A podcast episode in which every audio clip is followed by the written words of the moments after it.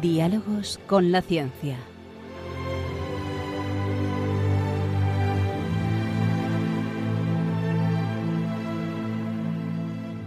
Dirigido por Javier Ángel Ramírez.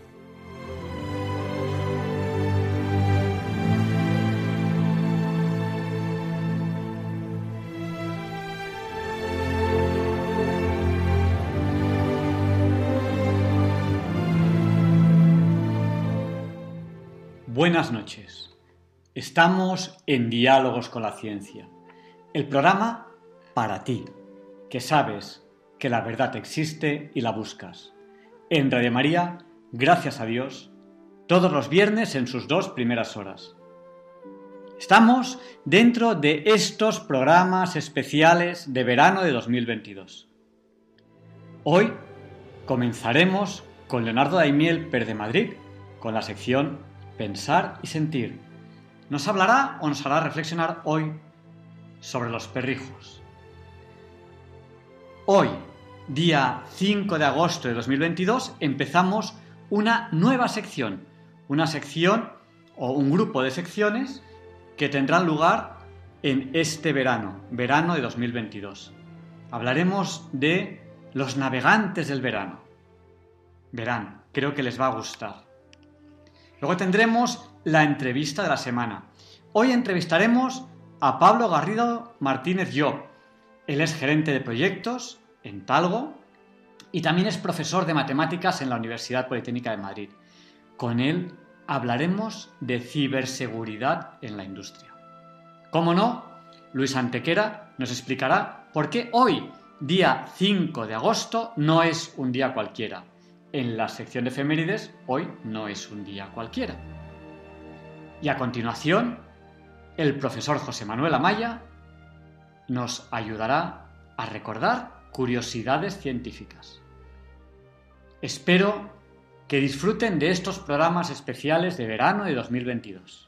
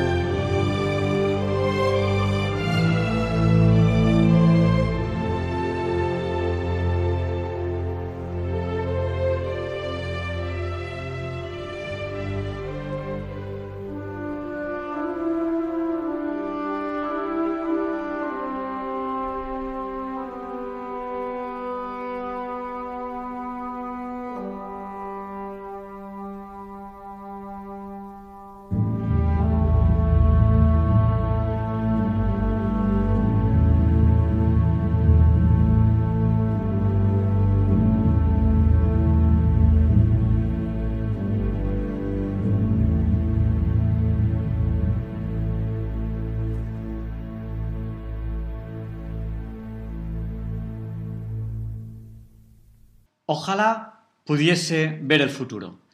Este es el deseo de estos niños que desde hace ya tantos años nos acompañan en diálogos con la ciencia. Semana a semana, programa a programa, aquí, en Diálogos con la Ciencia, vamos camino al futuro.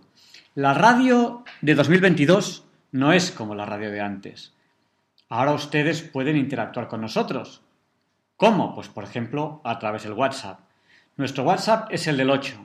Recuerden, 8 por 8, 64. Nuestro WhatsApp es el 64 9 8888 71. Sí, son 4 8 y 71 también es 8. Se lo repito, por si no tenían papel o bolígrafo a mano.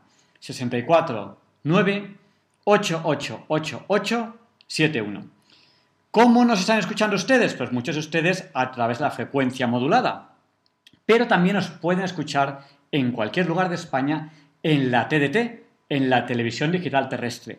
Piensen en esta opción si viajan y a lo mejor al lugar al que van no conocen la frecuencia de Radio María. O desde cualquier lugar del mundo nos pueden escuchar a través de Internet. ¿Cómo? En www.radiomaria.es, donde además ahí, en esa página web, además de poder escuchar Radio María en directo, tienen el podcast, el histórico de muchos programas de Radio María o también a través del canal de YouTube Radio María España o a través de apps, de aplicaciones para dispositivos móviles. La aplicación Radio María España que consume muy poquitos datos. Ya saben que en Diálogos con la Ciencia tenemos una hora que es muy especial para nosotros, que es la hora Bond. Justo ahora, las 007. Feliz hora Bond a todos. Sin más dilación, Leonardo Aimiel Pérez de Madrid presenta la sección Pensar y Sentir. Hoy nos habla sobre los perrijos.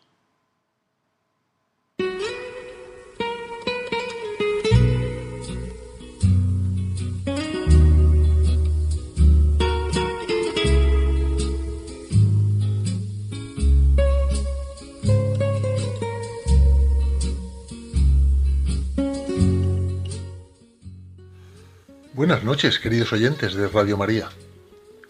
Soy Leonardo Daimiel y celebro estar de nuevo con ustedes. Hoy les voy a leer en Pensar y Sentir un texto escrito por Juan Manuel de Prada, del cual me consta que no goza de unanimidad en su apreciación ideológica, aunque realmente son inmensas la apreciación de su calidad literaria y la de su valentía como escritor.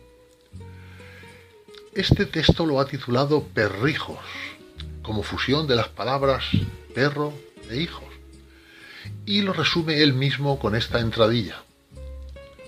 La mascota se convierte en el sumidero de nuestro egoísmo, en ese simulacro de hijo que no se queja ni nos suelta una terrible verdad. Dice así. Leo en estos días un reportaje donde se proclama la consolidación de un nuevo modelo de familia multiespecie, donde los niños son sustituidos por mascotas, muy especialmente por perros. En España, el número de perros, 9,3 millones, supera holgadamente al de niños menores de 15 años, apenas 6,7 millones. Y en algunos lugares, como Madrid, los perros triplican a los niños. Inevitablemente, este modelo de familia multiespecie está favoreciendo fenómenos jurídicos y sociales que hasta hace poco nos parecían más bien ocurrencias propias de un esperpento.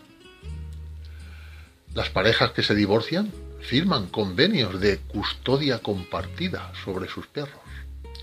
Los testamentos los incluyen en lugar predominante y se organizan grotescos velatorios para despedirlos. Evelyn Vogue escribió una sátira feroz titulada Los seres queridos, cuyo protagonista se emplea en una empresa dedicada a brindar servicios funerarios de primera calidad para mascotas. Enterramientos de canarios, embalsamamiento de perritos, cremación de gatitos cuyas cenizas son después arrojadas al aire desde una avioneta, etc. Y en los aniversarios de la muerte de sus mascotas, los clientes reciben en casa una ridícula tarjeta, muy jubilosamente decorada, en la que pueden leer que su mascota está feliz en el cielo, meneando la cola. Menos partidario de la sátira que del exabrupto, León Bloy compara las tumbas de un cementerio de pobres, aquí abre comillas, incultas, abandonadas por completo, áridas como la ceniza, cierra comillas, decía que las compara con las tumbas de un cementerio de perros que los ricos han erigido en una isla del Sena, para enterrar allí a sus mascotas domésticas, con tumbas de mármol, monumentos suntuosos y epitafios ridículos. Y Bloy se pregunta entonces si la tontería decididamente no es más odiosa que la misma maldad. Y también si es el resultado de una idolatría demoníaca o de una imbecilidad trascendental. Tal vez sea el resultado de una combinación de ambas. Puesto a catalogar las diversas expresiones del amor humano, C.S. Lewis se detenía a analizar la naturaleza del afecto que a veces procesamos a los animales, mediante el cual subsanamos la atrofia del instinto que nuestra inteligencia impone, nuestra excesiva autoconciencia, las innumerables complicaciones de nuestra situación, la incapacidad de vivir el presente. Fin de la cita pero con frecuencia ese afecto encubre otras intenciones. Prosigue Lewis, si usted necesita que le necesiten, y en su familia muy justamente declinan necesitarle a usted, un animal es obviamente el sucedáneo. Puede usted tenerle toda su vida necesitado de usted.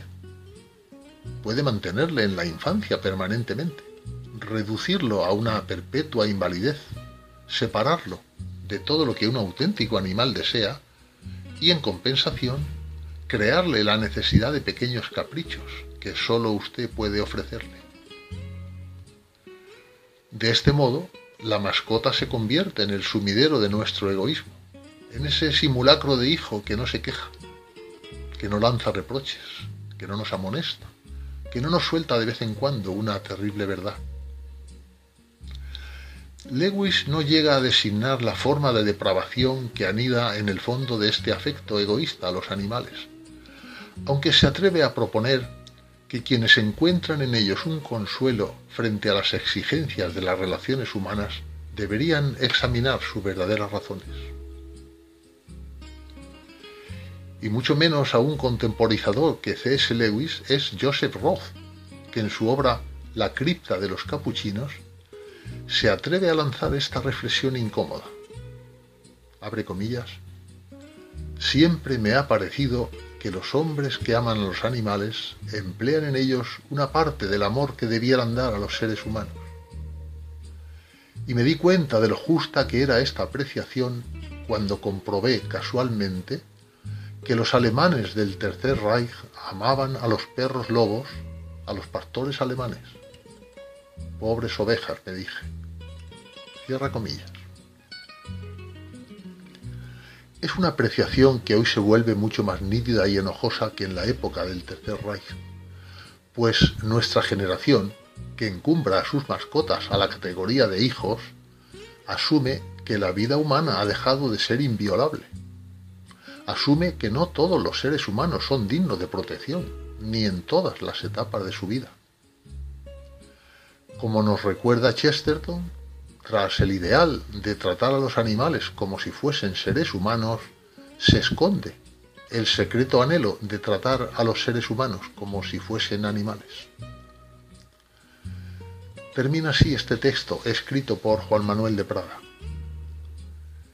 Esto es el resultado de una imbecilidad trascendental, pero también de una idolatría demoníaca.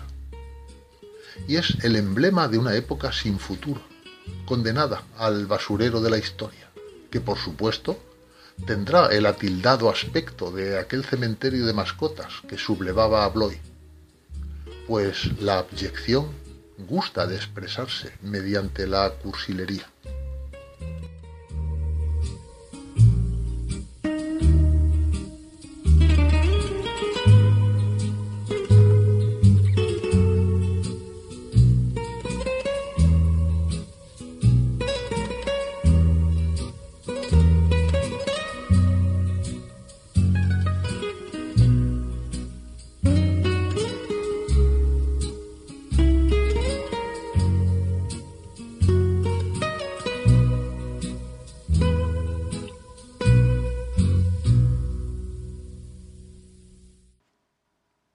Gracias, Leonardo. Leonardo Daimiel Per de Madrid, por habernos ayudado hoy a pensar y sentir. Hoy hemos reflexionado contigo sobre los perrijos. Y ahora presentamos una sección nueva en estos programas especiales de verano de 2022. Una sección que quizás podríamos llamar navegantes de este verano, navegantes que presentamos en este verano. Deseo que esta sección les guste tanto como nos ha gustado o emocionado a nosotros preparándola. Allá vamos con la primera edición de esta sección. Llamémosle quizás Navegantes del Verano.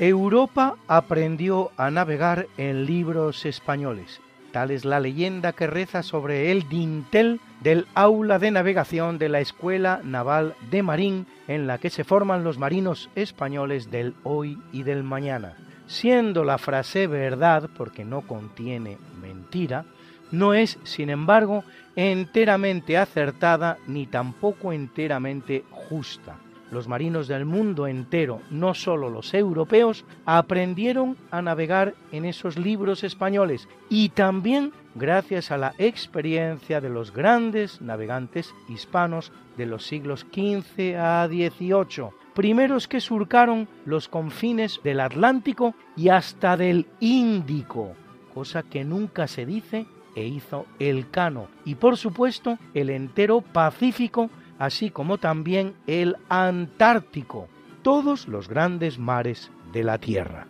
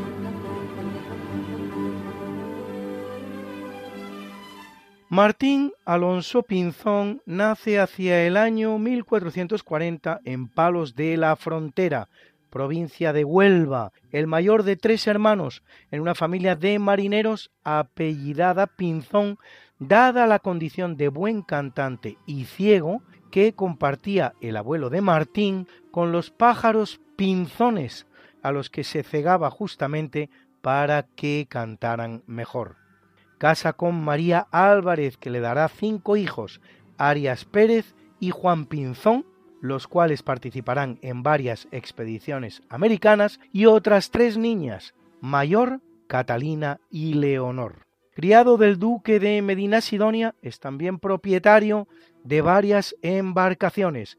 Con ellas hará buenos beneficios y con ellas participará en las guerras castellanas contra Portugal. Puesto en contacto por los franciscanos de la Rábida con un enigmático navegante de origen a lo que parece genovés, por nombre Cristóbal Colón, a Martín el proyecto que éste propone de organizar una expedición que navegando hacia Occidente llegue hasta las costas orientales de Asia le gusta y se pone a la labor convenciendo a muchos parientes, amigos y vecinos de participar en él. Martín Alonso buscará las embarcaciones adecuadas y aportará de su peculio medio millón de maravedíes, que costean nada menos que la tercera parte de la empresa. Y así, en el 3 de agosto de 1492, tres embarcaciones por nombre la Santa María, gobernada por Colón, la Pinta, que manda él mismo con su hermano Francisco como maestre, y la niña, al mando de su también hermano Vicente Yáñez, parten del puerto de Palos de la Frontera rumbo a lo desconocido.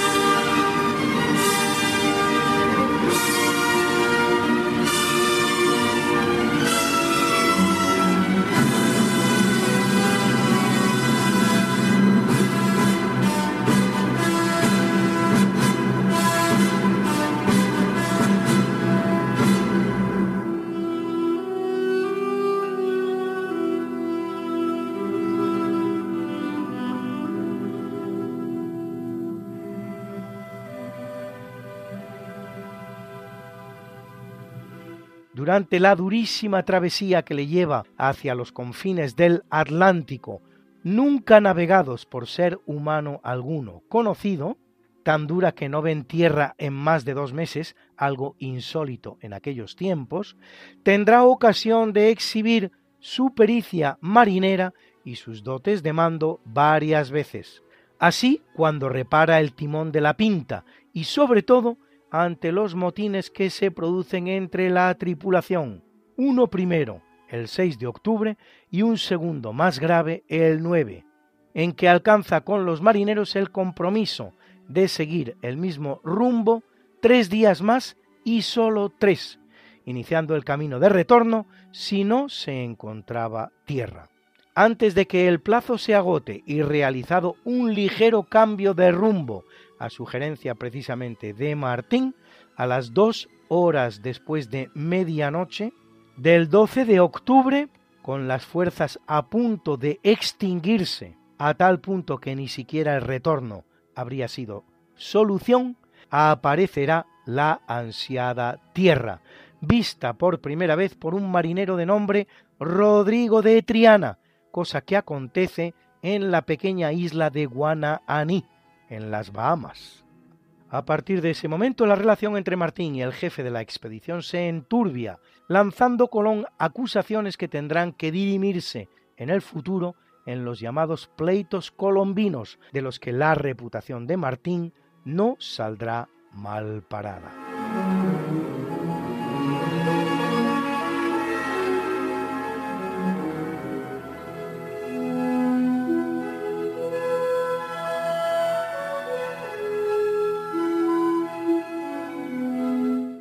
16 de enero de 1493, tras 97 días en el Caribe, Colón toma la decisión de regresar a España.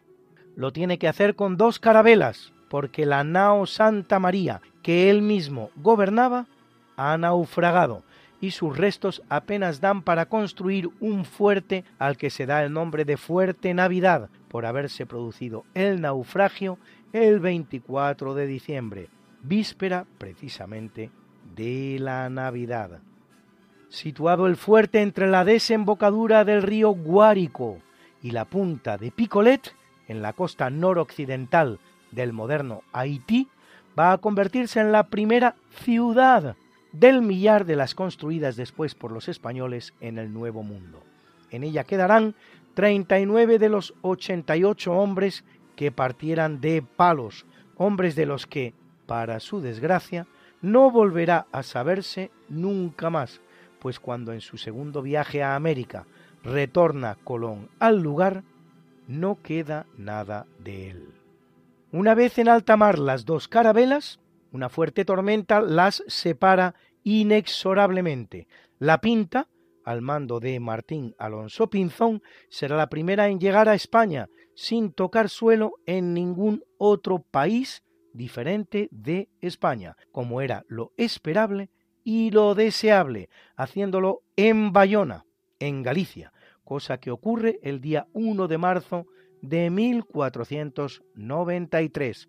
Martín Alonso no solo será quien dé la noticia del éxito de la expedición, cuántas expediciones exitosas en la mar no han podido comunicar su éxito y al día de hoy ni sabemos qué triunfaron, sino que se convierte así también en el descubridor del tornaviaje América-Europa y en el primer navegante en completarlo. Nos hallamos aquí nuevamente ante uno de esos muchos descubrimientos españoles eclipsados por el de América del que todos hablan, ese tornaviaje tan meritorio realizado por Pinzón. Y es que en la mar, como es bien sabido, y por el contrario de lo que ocurre en tierra, los caminos de ida no son los de vuelta, y uno puede ir a América, pero no volver para contarlo, no sólo porque una mala tormenta le pille en el peor momento, sino porque no conozca los vientos que le devuelvan a casa o las rutas en las que hay que pillarlos. De casos tales está llena la historia. Primero, todos aquellos de los que ni referencias nos quedan, pero también otros cuya partida nos consta, pero no así su regreso. Tal es el caso, por ejemplo, del desgraciado Giovanni Caboto, el marino italiano, que en tiempos tan tempranos como 1499 realiza para la Inglaterra de Enrique VII, el primer Tudor, una expedición a la parte norte del continente descubierto por los españoles y jamás volverá para contarlo. Un tornaviaje particularmente complicado de descubrir será el que una las costas orientales asiáticas con las costas occidentales americanas, que conocerá hasta siete intentos infructuosos y al que tendremos ocasión de referirnos en otro programa. Y como ellos, tantos.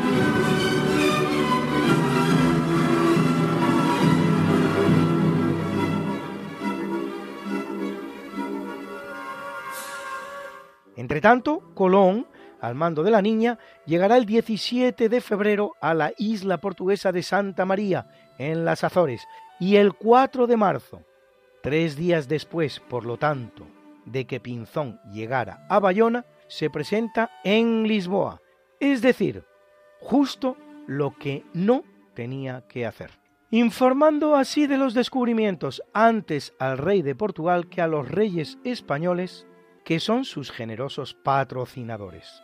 ¿Por qué actúa así el almirante? ¿Simple falta de pericia para entrar por un puerto español como habría sido lo propio? ¿Afán de refregar por las narices al rey de Portugal, que no había confiado en él el éxito de su viaje? ¿Un intento de negociar con el monarca luso mejores condiciones que las recibidas de los reyes españoles? Nada que hable muy bien, en ningún caso, de las cualidades ni humanas ni profesionales del almirante. En el archivo de la nobleza de Toledo se puede encontrar la carta que envía el rey de Portugal a su homónimo español Fernando el Católico, informándole de la presencia en sus reinos del almirante y del éxito de su singladura.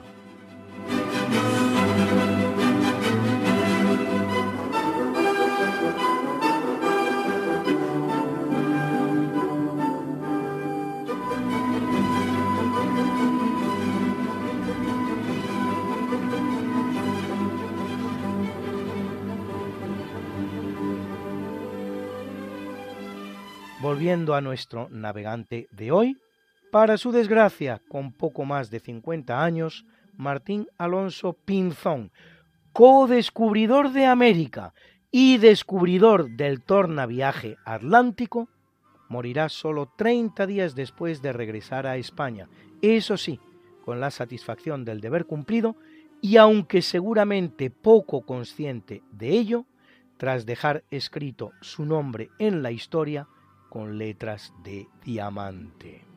Recibe a la parca en su Palos natal el 31 de marzo de 1493, sin ni siquiera tiempo de poder presentarse ante los reyes, como sin duda esperaba con toda ilusión, para poder narrar en primera persona ante sus egregias majestades la gran hazaña realizada.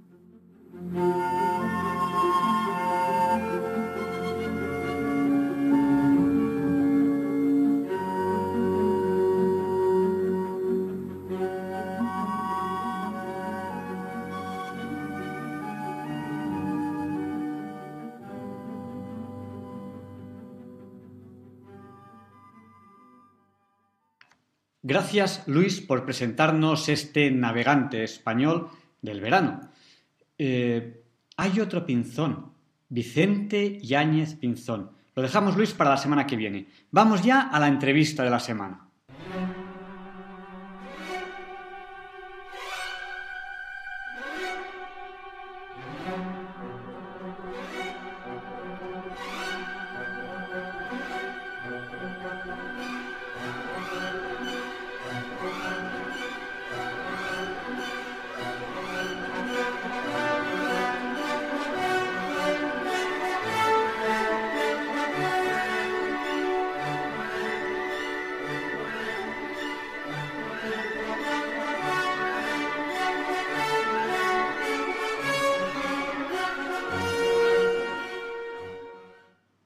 Ustedes saben bien, esta es la sintonía con la que presentamos la entrevista de la semana. Y en esas entrevistas especiales que estamos teniendo eh, en verano, en verano de 2022, empezamos con esta primera entrevista a Pablo Garrido Martínez Yo. Él es jefe de proyectos en Talgo y es profesor de matemáticas en la Universidad Politécnica de Madrid. Y con él queremos hablar de ciberseguridad en la industria. Eh, buenas noches, Pablo. Buenas noches, Javier. Un placer estar por aquí una vez más. Pues, a ver, ¿por dónde empezamos? Normalmente hablamos de matemáticas, hoy vamos a hablar algo un poquito más, a lo mejor la gente entiende como más práctico, aunque bueno, creo que las matemáticas son muy prácticas, como es la ciberseguridad. Eh, ¿De qué va esto de la ciberseguridad? ¿Qué es la ciberseguridad? En primer lugar, es sencillo estar pendiente de riesgos físicos, riesgos que uno puede ver, pero lo realmente complicado es estar pendiente y tratar de mitigar riesgos que uno no puede ver. Pues es el caso de la ciberseguridad, ¿no? La ciberseguridad lo podemos definir, podemos definir este concepto como el conjunto de procedimientos, herramientas que se implementan para poder proteger una información, proteger la información que se genera y procesa a través de ordenadores, servidores, dispositivos móviles, sistemas electrónicos, redes, etcétera.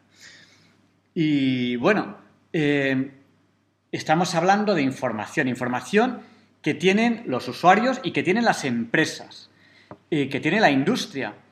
Eh, ¿Por qué es importante la información? O sea, hoy en día hablamos mucho de que, entre comillas, a todos nos roban información y luego se vende.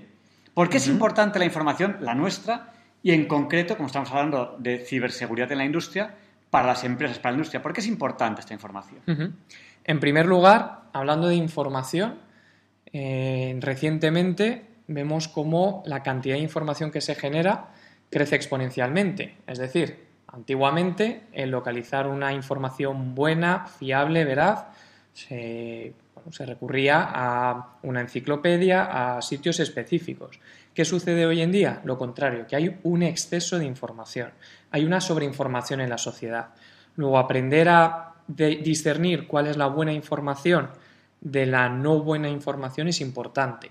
¿Y por qué es importante la información para las empresas y para la industria? Al fin y al cabo, hoy en día las empresas más potentes, y luego podemos hablar de ellas, generalmente son empresas cuyo valor añadido o cuyo negocio central es la propia información, como por ejemplo un Facebook, por ejemplo un Google, es decir, la información pasa de ser una herramienta de apoyo a el negocio central de muchas de las empresas y al final todas las empresas trabajamos con información, algunas al 100% como las ya mencionadas, pero otras, como nos puede pasar a nosotros en Talgo, tenemos nuestros trenes, nuestros productos físicos, pero tenemos que proteger la información de nuestros procesos, de nuestro know-how, de nuestro conocimiento específico, de nuestra rodadura, de nuestra estructura, de nuestros cálculos. Toda la información que poseemos hoy en día en la industria es muy valiosa, muy valiosa para competidores y para externos que quieran hacer daño a la compañía. Por ese motivo es fundamental protegerlo en las empresas y, por supuesto, la industria y los gobiernos tienen que estar muy pendientes de controlar este aspecto. Claro, porque eh, vosotros has hablado del know-how, el, saber cómo se hacen las cosas. Eh, gastáis mucho dinero y mucho esfuerzo eh, en conseguir algo que luego puede venir otro, os lo roba y le ha salido gratis. Bueno, gratis, lo que le haya costado robar eso. Efectivamente. De hecho, cada vez más en las empresas nos protegemos de esa clase de situaciones. No es la primera vez que un empleado pues, eh, o bien abandona la compañía o bien es despedido y en ese proceso pues, roba información de la compañía y luego pues, se lleva alguna potencial patente o alguna información clave de algún producto clave de una empresa y por tanto eh, el negocio de la empresa original o bien se viene abajo o incluso se han visto empresas que han cerrado porque ha surgido competencia con información que ha sido secuestrada de dicha empresa. Ciberseguridad en la industria. De eso estamos hablando con Pablo Garrido, el ex jefe de proyectos de Talgo y también es profesor de matemáticas en la Universidad Politécnica de Madrid. Eh, está muy de moda añadir numeritos ahora a las cosas la universidad, la universidad 2.0, la 3.0. Cuando se habla de industria, ahora se habla de la industria 4.0. ¿Qué es eso de la industria 4.0? ¿De qué va? ¿Eso, mm, digamos, va a tener un futuro? ¿Se va a quedar o es algo así o es una moda? es lo que viene antes de la industria 5.0, que también actualmente se empieza a hablar de ella. Bueno, pues efectivamente, desde que comenzó la industria, eh, empezamos con una mecanización, con una serie de máquinas que lo que ayudaban es al ser humano pues, a realizar diversas tareas, esfuerzos, que o bien con cilindros, neumáticos, hidráulicos o similar, es decir, mecanismos que ayudaban pues, a elevar cargas o bien a realizar esfuerzos muy grandes en comparación a lo que es capaz un ser humano. El principio de la maquinaria. El principio de la maquinaria, efectivamente. Luego llegó una segunda etapa, una segunda revolución industrial, vamos a llamar, en donde lo que se genera es ya una producción en masa, en serie. Es decir, ya somos capaces de un producto, repetirlo de una manera optimizada, con una serie de máquinas que nos ayuden a crear ese producto. Un ejemplo muy típico, el de los coches, ¿no? Como eh, Henry Ford en su día y toda la evolución que conocemos de la industria automóvil, pues pasamos de crear un elemento único a con un conjunto de máquinas ser capaces de producir en serie un producto y por tanto optimizar los costes. A partir de ahí surge la automatización, los robots, el hecho de tener ciertos pasos de mi proceso productivo que pueden ser llevados a cabo de forma eh, automática, de, forma programada. Y en ese paso, en las máquinas, lo que nos ayudan es a realizar ciertos movimientos, ciertos pasos acotados en mi cadena de producción.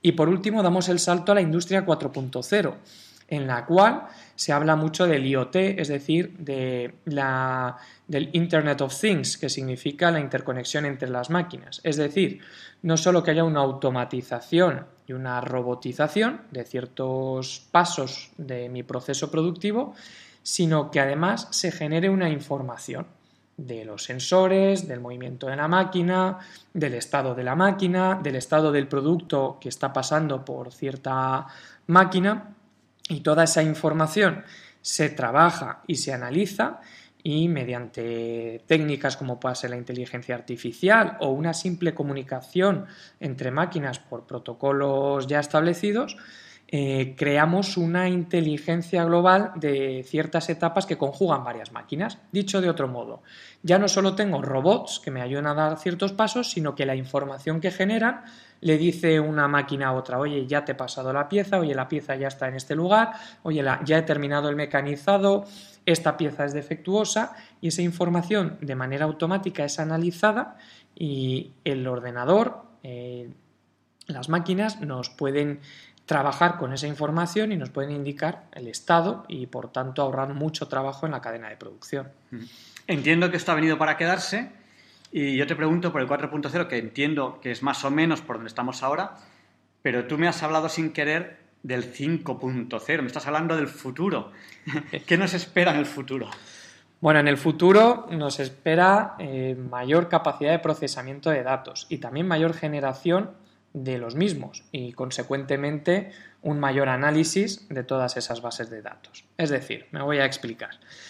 Si nosotros nos fijamos ahora qué empresas dominan el mundo, cuáles son las empresas que más destacan, vemos que son las tecnológicas, como hemos dicho, las que se basan mayormente en información. ¿Por qué decimos que es el siglo de la inteligencia artificial? O el Internet of Things o el Big Data, ¿no? Se escucha hoy en día muchos términos como Big Data, inteligencia artificial, machine learning, etc. Eso surge porque cada vez tenemos más información. ¿Vale? Tenemos más información y tenemos máquinas, robots, sensores que generan más información. Eso se mezcla con la capacidad de procesar dicha información, los procesadores. También están aumentando exponencialmente las capacidades de los procesadores. Comparemos, por ejemplo, un teléfono móvil de los primeros que aparecieron o de los primeros que teníamos con un smartphone hoy en día. La cantidad de información que puede almacenar, la cantidad de información que puede procesar, no tiene nada que ver. Y no ha sido una evolución lineal. Yo recuerdo cuando era pequeño, no hace tampoco tantísimos años, bueno, pues tenía un teléfono móvil muy sencillito con sus 200 megas y ahora podemos tener gigas y gigas de información almacenadas en un teléfono móvil. Entonces tenemos un gran volumen de información que va creciendo de forma exponencial, una gran capacidad de procesar esa información que también va creciendo de forma exponencial y todo ello a lo que nos lleva es, si tengo mucha información y tengo mucha capacidad, pues vamos a analizarla. Cuanta más información tengo y más puedo analizarla y más rápidamente puedo analizarla, más conclusiones voy a sacar. La información per, per se, los datos per se no te aportan nada, no te aportan valor. ¿A qué llamamos información valiosa? Llamamos a información inteligente, es decir, a un análisis de una serie de datos que me pueda poner encima de la mesa unas conclusiones.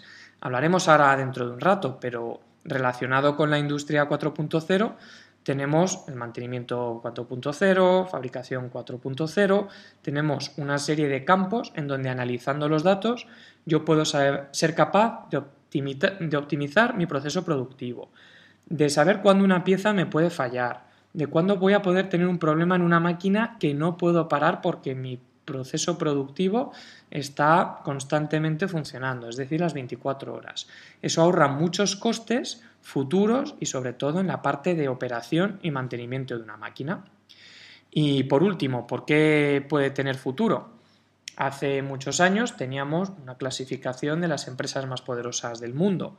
Hoy en día si buscamos la clasificación de cuáles son las empresas más poderosas, mejor dicho, eh, con más capital, tenemos en primer lugar pues, eh, Saudi Aramco, que no deja de ser petróleo, pero todas las demás empresas, ya sea Apple, Microsoft, Amazon, Delta Electronics, Google, Tesla, Facebook, Tencent, Alibaba Group, todas las demás vemos que en lo que se basan no es en un producto físico, la parte central no es un producto físico, sino que se basan en tecnología de la información, es decir, en meramente un análisis y venta de dicha información. Por eso tiene futuro, porque cada vez generamos más información, ya sea en las máquinas, ya sea en productos físicos, em, como en otra clase de ámbitos, pero esa información cada vez hay más y cada vez se analiza más para obtener conclusiones. Por tanto, claro que tiene futuro. Daremos el paso a la industria 5.0, se está hablando hoy en día de 5G, de las comunicaciones, de ver además cómo se pueden procesar información mucho más rápido. Por otro lado aparece la computación cuántica, que eso es un tema que podría ser interesante que habláramos en alguna otra ocasión, pero por supuesto que tiene futuro. Un chiste malo. Cuántica, cuántica, hay muchística, muchística. Eh, voy, a, voy a atreverme, y, a lo mejor meto la pata, a darle un nombre a, este futuro que todavía no existe de, esta industria 5.0. Sería algo así como Big Data de la, de la industria en tiempo real. ¿Quizás? Sí, entendido Big Data como mi conjunto de datas, de datos que voy a analizar. que se analiza en tiempo real y todo eso. Es curioso porque eh, ahora estamos trabajando en Talgo, por ejemplo, en análisis, en monitorización, mejor dicho, en tiempo real de ciertas variables. Tenemos nuestra flota de trenes circulando por los distintos países y recibimos no solo eventos, sino también las variables. Vamos monitorizando ciertas variables críticas del tren, como puedan ser aceleraciones de caja o de rodadura, temperaturas de rodamientos, son señales de seguridad que podemos ir monitorizando en tiempo real. Entonces, ese análisis en tiempo real, implementando técnicas de inteligencia artificial, lo que nos permite es predecir cuándo podemos tener un fallo en esos componentes críticos. ¿Qué es lo que ahorra este, esta detección temprana? En primer lugar, que haya alguna avería en operación, que eso significa que el tren pare o que llegue tarde o que se declare inútil y nos tengan que remolcar, y eso ni generamos buena imagen de Talgo, ni de Renfe como operación, ni es agradable para el viajero que llega tarde, ya sea 20, 30 minutos o incluso horas, porque se quede el tren tirado. Entonces es algo muy positivo con lo cual estamos trabajando y como bien apuntas, Javier, el análisis en tiempo real nos va a permitir sacar conclusiones en tiempo real y por tanto adelantarnos al futuro, a posibles fallos. Eso es fundamental. Sin embargo, hay una palabra, que es la de Big Data, y eso podemos discutirlo en otra ocasión, que mm, para mí no significa nada. ¿Qué, ¿Qué, es Big Data? Hablamos, cuando hay muchos datos, sí, hablamos de Big Data, pero a mí me gusta ser precisos. Podemos hablar de inteligencia artificial, del tratamiento del dato. Big Data como tal pasa mucho con las consultoras que hablan de Big Data, Big Data, pero ¿qué es lo que realmente me dice el Big Data? Es un saco muy grande en el que entran muchas cosas ya más específicas, ¿no? Efectivamente, eso es, eso es. Estamos en Diálogos con la Ciencia, en Red María, hablando con Pablo Garrido de eh, ciberseguridad en la industria.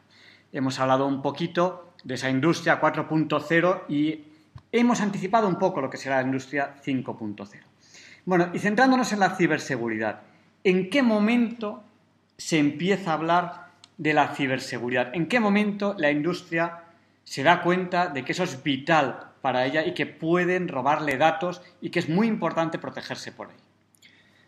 Realmente lleva habiendo ciberataques mucho tiempo. Ahora bien, que seamos conscientes y que empiecen a aparecer de forma sistemática o continuada en el tiempo, se ha notado un incremento exponencial en los últimos años. Eh, existen numerosos antecedentes, yo voy a citar algún clásico, como por ejemplo eh, un suceso que ocurrió el 21 de junio de 2015 en el aeropuerto de Varsovia, que básicamente eh, unos hackers efectuaron un ataque informático sobre el sistema responsable de la operación en tierra de la línea LOT en dicho aeropuerto. Bueno, 10 aeronaves eh, se mantuvieron en tierra, se retrasaron otros 12 vuelos, 1.400 viajeros afectados. Pues es un primer ejemplo, ¿no? No hubo ningún riesgo personal, podríamos decir, pues mira, una gracia, ¿no? Un gracioso. Pero claro, esta, esta serie de ataques, esta serie de, de penetración en los sistemas de información, en este caso de control de una aerolínea, puede generar consecuencias catastróficas, que son riesgos no solo a elementos físicos, sino también elementos personales. Otro ataque bastante conocido es el de Ucrania. Hubo un DDoS, es decir, lo que se conoce como un Denial of Service, y en este caso lo que hicieron es cortar el suministro eléctrico. Pues bueno, si uno está en el cine y se apaga la pantalla, pues bueno, sin más, una gracia más. Pero si estamos hablando de un hospital, pese a que tengan generadores de emergencia o, algún otro, o alguna otra infraestructura crítica, pues ya no es algo tan, tan sencillo de gestionar, sino que puede ser un riesgo y ya un riesgo personal que afecta a, a, la, sociedad. ¿no? Hay que tener mucho cuidado con esta clase de ataques. Y en 2010 también sonó mucho una especie de virus, vamos a llamar, que se introdujo en un sistema de control industrial, más concretamente en la parte nuclear, ¿no? que lo que hizo es retrasar el programa nuclear iraní durante al menos dos años debido a este virus que se introdujo y que por tanto estaba falseando datos, señales, procesos e hizo que tuvieran que básicamente resetear todo, toda, la, toda la planta. Entonces, como vemos, sí que ha habido ciertos avisos en el pasado, cada vez vamos teniendo más y ahora mismo está a la orden del día. Podemos abrir Internet, poner ciberataque y tenemos muchísimas noticias de muchos ciberataques, o bien que han tenido lugar, o, bien que se han, intentado. ¿no? Eh, recientemente, pues, a DIF, a la bolsa, a los bancos, existen muchos sistemas o empresas que además tienen muy buenas protecciones que están sufriendo ciberataques día tras día o al menos recibiendo amenazas de vulnerabilidades, de peticiones de acceso de información que hay que controlar y que desde hace, me atrevo a decir, unos 4 o 5 años viene creciendo exponencialmente ese riesgo y por tanto la preocupación de las empresas y los gobiernos de poder protegerse frente a estos ciberataques. Ciber, eh, que tiene que ver con informática, estamos hablando de ciberataques, de ciberseguridad. Hemos, empezado preguntando qué es eso de la ciberseguridad y estamos hablando de la industria. Eh, ¿Cómo podemos centrarnos o definir exactamente lo que es la ciberseguridad dentro de la industria, la ciberseguridad industrial, digamos. De modo simple, pues parece que lo razonable es poner una serie de medidas de protección para proteger mi información. Pero realmente hay que hacerse la siguiente pregunta. ¿Podemos eliminar el riesgo de ser atacados? La respuesta es que no, y esto hay que asumirlo. Los riesgos se mitigan, pero muy pocas veces se llegan a eliminar.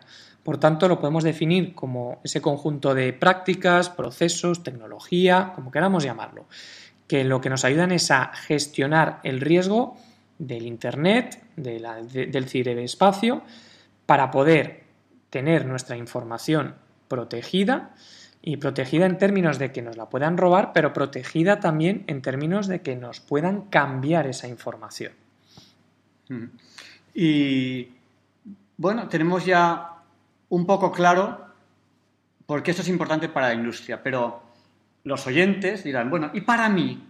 ¿Qué hay de lo mío? Eh, y en el ámbito personal, ¿cómo de importante es la ciberseguridad en el ámbito personal? ¿Debemos de vivir preocupados de ello o, podemos despreocuparnos del todo? ¿Hay que llevar a un, punto intermedio? ¿Qué podemos hacer el ciudadano de a pie? Lo primero que hay que hacer es conscientes de la situación conscientes de que estamos día tras día generando y regalando información. Voy a poner un ejemplo. Si ahora Javier y yo estamos hablando de hacer un viaje a Barcelona, en un rato aparecerán en nuestros teléfonos móviles ofertas de viajes a Barcelona. Si hacemos una búsqueda en Internet de un viaje a Portugal, enseguida empieza a aparecer información de viajes a Portugal. Es decir, mediante nuestros teléfonos móviles, sus micrófonos, etcétera, estamos todo el día regalando información. Ese es un primer punto. Segundo punto. Ahora, parte de nuestra vida se ha trasladado al Internet. Tenemos nuestro perfil, vamos a decir, virtual.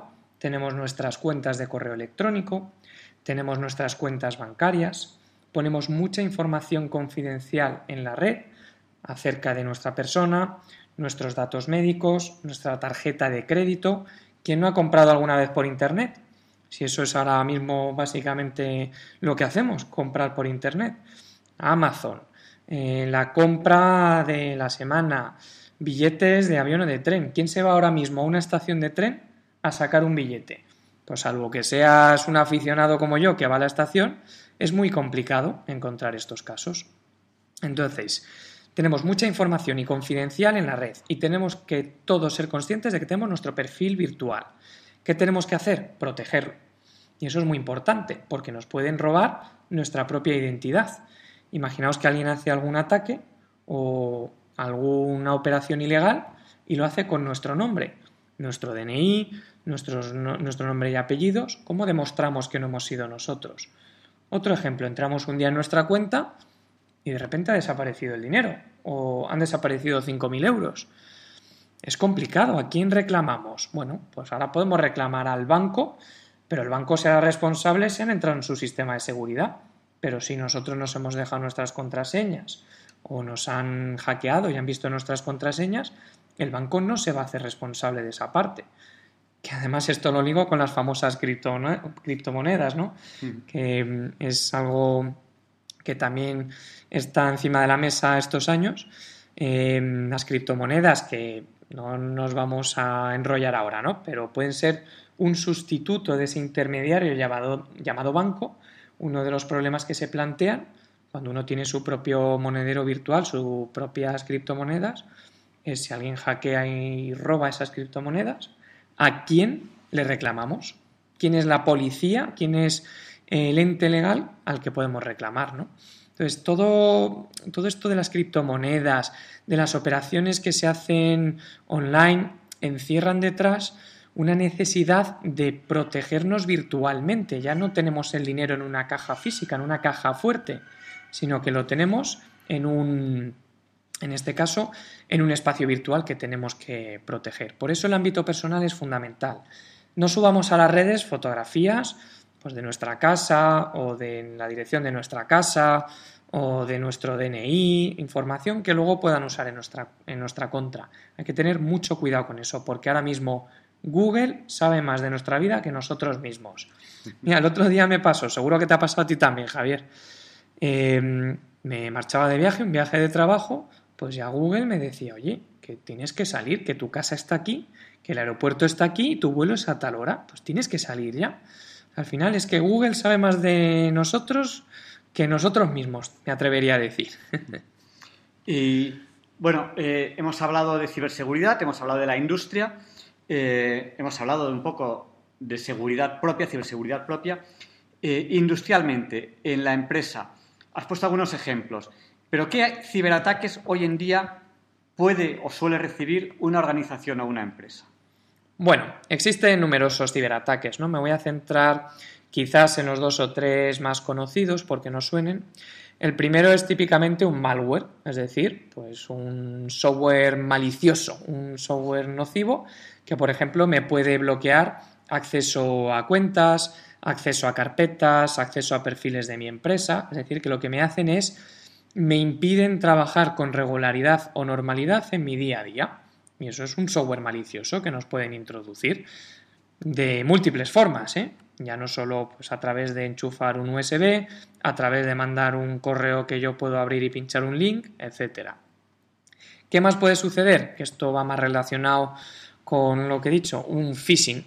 El phishing normalmente consiste en el envío de algún mail con algún link que te dicen has ganado no sé qué premio o pincha aquí porque has recibido en tu casa un paquete que viene a tu nombre y tienes que confirmar su recepción.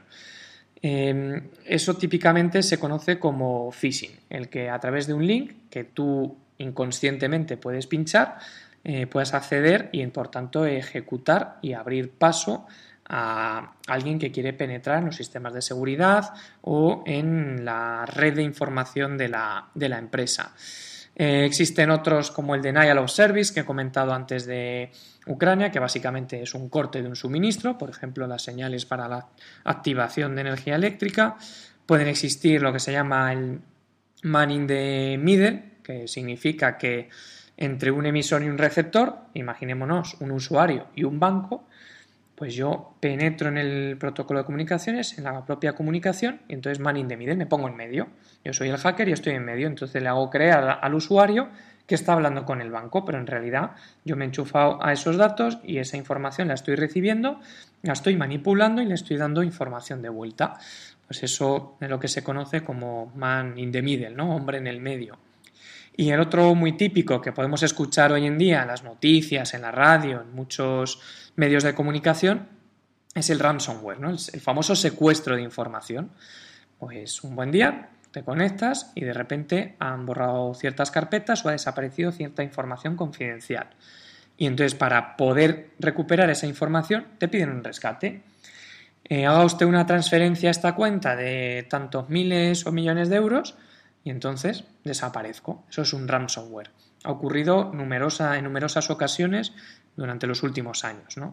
Luego existen otros pues, menos conocidos, como la inyección de SQL, es decir, el introducir datos que no son verídicos en una base de datos, como pueda ser de la seguridad social. Hace poco hubo un, problema con la seguridad social, eh, hubo un ataque, un ciberataque, y publicaron nombres, apellidos, DNIs y más información confidencial de un montón de gente en lugares públicos, como muestra de que todavía no tenemos totalmente protegidos todos los sistemas, ¿no? todas las infraestructuras. Y las consecuencias generales para las empresas, si se pueden resumir eh, porque que son tan variados los posibles ataques?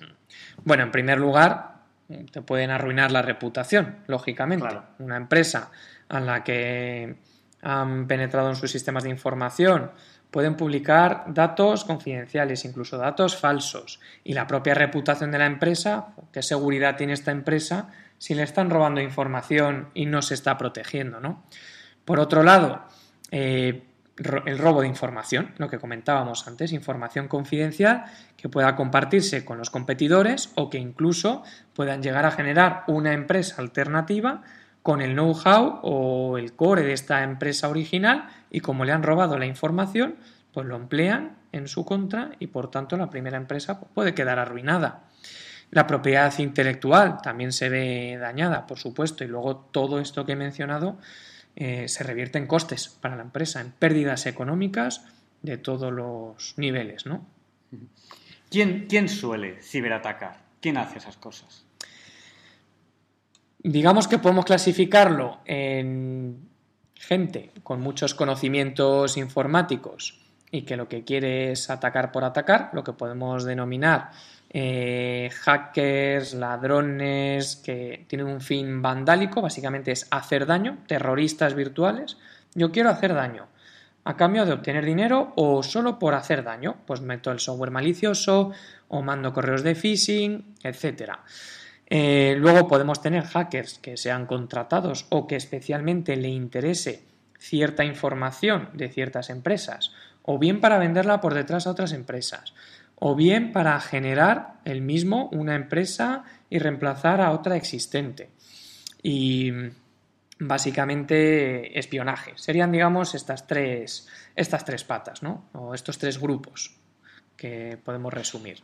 Estamos en Diálogos con la Ciencia, en Radio María, hablando de ciberseguridad en la industria, con Pablo Garrido Martínez Diop, que él es jefe de proyectos en Talgo y es profesor de matemáticas en la Universidad Politécnica de Madrid. Estamos hablando mucho de eh, ciberataques, ciberseguridad, hemos hablado a nosotros mismos, a los individuos, a las empresas, a la industria. Y bueno, eh, ¿cuál es el panorama? ¿Esto de los ciberataques va a más, va a menos? ¿Cómo va a ser el futuro? Cada vez va a ir a más.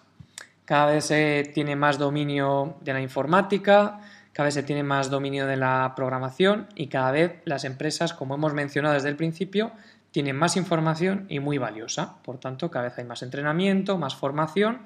Sí que es verdad que nos vamos ciberprotegiendo, pero los ataques van en aumento y lo que vemos es que van en aumento de forma exponencial.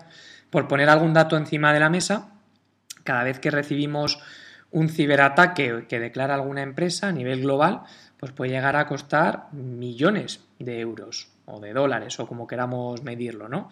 Tenemos un dato que es una estimación anual de pérdidas en 2021 de más de 6 trillones de euros por información que ha sido secuestrada o vendida o extraída de una empresa sin permiso.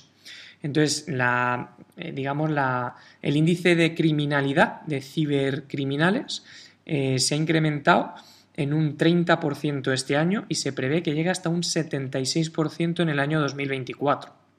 Y de hecho, como dato curioso, el 50% de estos ciberataques eh, que se han registrado han sido en Estados Unidos. También quizás hay muchas empresas allí, muchas empresas tecnológicas y además lo están declarando, ¿no? Van más por delante en esa declaración de los ciberataques y por tanto en esa protección.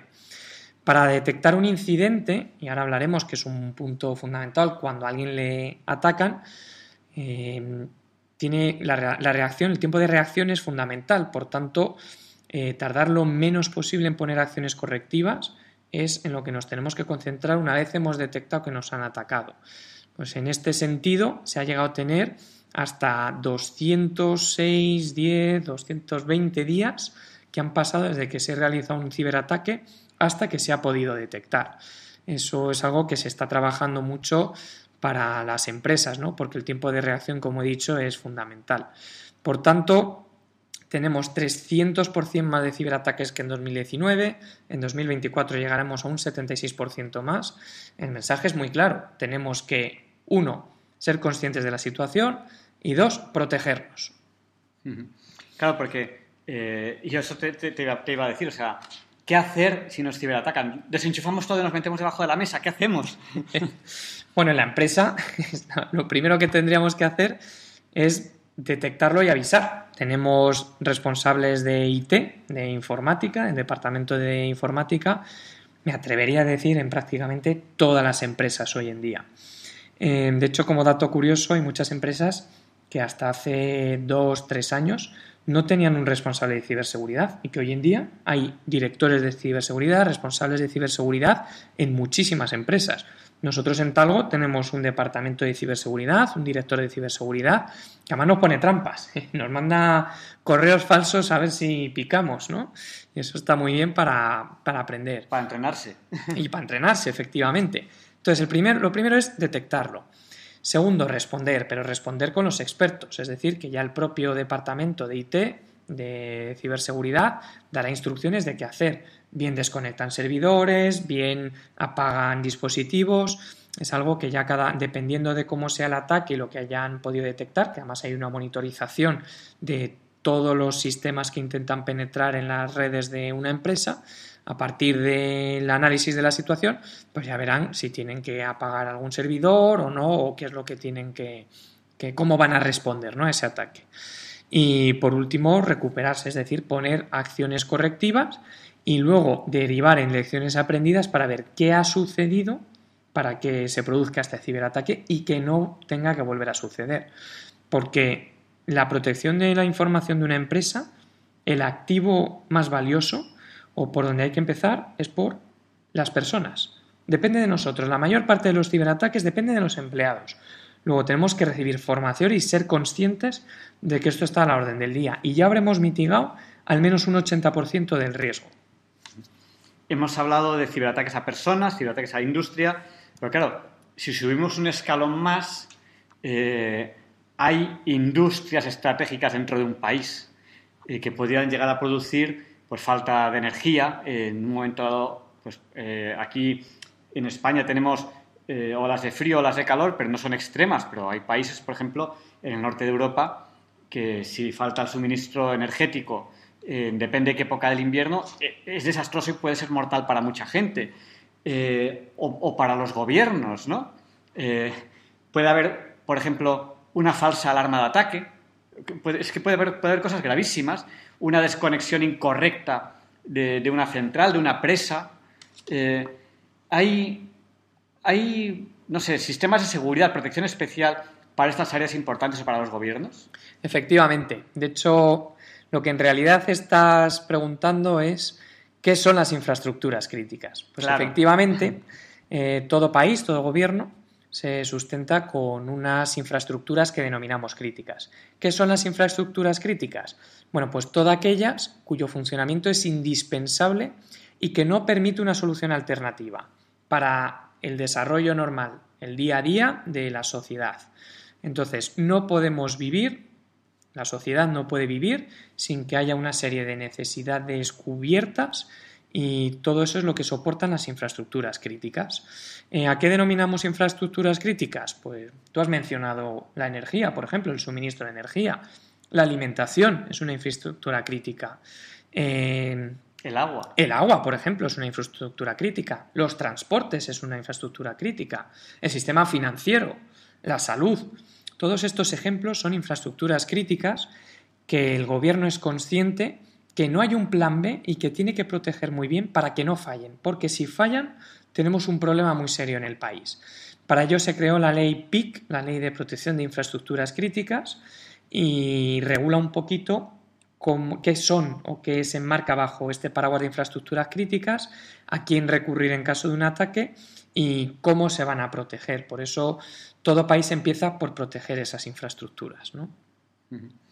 Bueno, yo creo que ya casi casi podemos ir terminando la entrevista, no sé si nos quedan muchas cosas en el tintero o no, pero eh, a lo mejor podemos dar a nuestros oyentes unos consejos, lo que se llaman unas buenas prácticas para la ciberseguridad nuestra. A lo mejor alguien tiene una pequeña empresa o una empresa, a lo mejor nos está escuchando alguien que tiene una empresa muy, muy, muy, grande. Eh, ¿Cuáles son las buenas prácticas? ¿Cuáles son los consejos que aquí en Diálogos con la Ciencia podríamos dar en general a la audiencia? Muy bien, pues desde el punto de vista de la industria, en una empresa, lo primero es que los empleados seamos conscientes y estemos formados y entrenados en este ámbito de la ciberseguridad. Ahí, como he mencionado antes, se mitiga un 80% de los riesgos. Si nosotros estamos entrenados, somos conscientes de que hay ciberataques, de que no podemos abrir un correo de alguien que es desconocido, que no podemos pinchar links extraños, que no podemos coger un USB cualquiera y enchufarlo en nuestro ordenador de trabajo, que no podemos dejarnos ese USB encima de la mesa, que no podemos coger nuestro ordenador y nuestro teléfono de empresa y dejarlo en cualquier lado. Si aprendemos todo eso, habremos mitigado un 80% de los riesgos. ¿Qué más tenemos que hacer? Seguir siempre los consejos del Departamento de Ciberseguridad.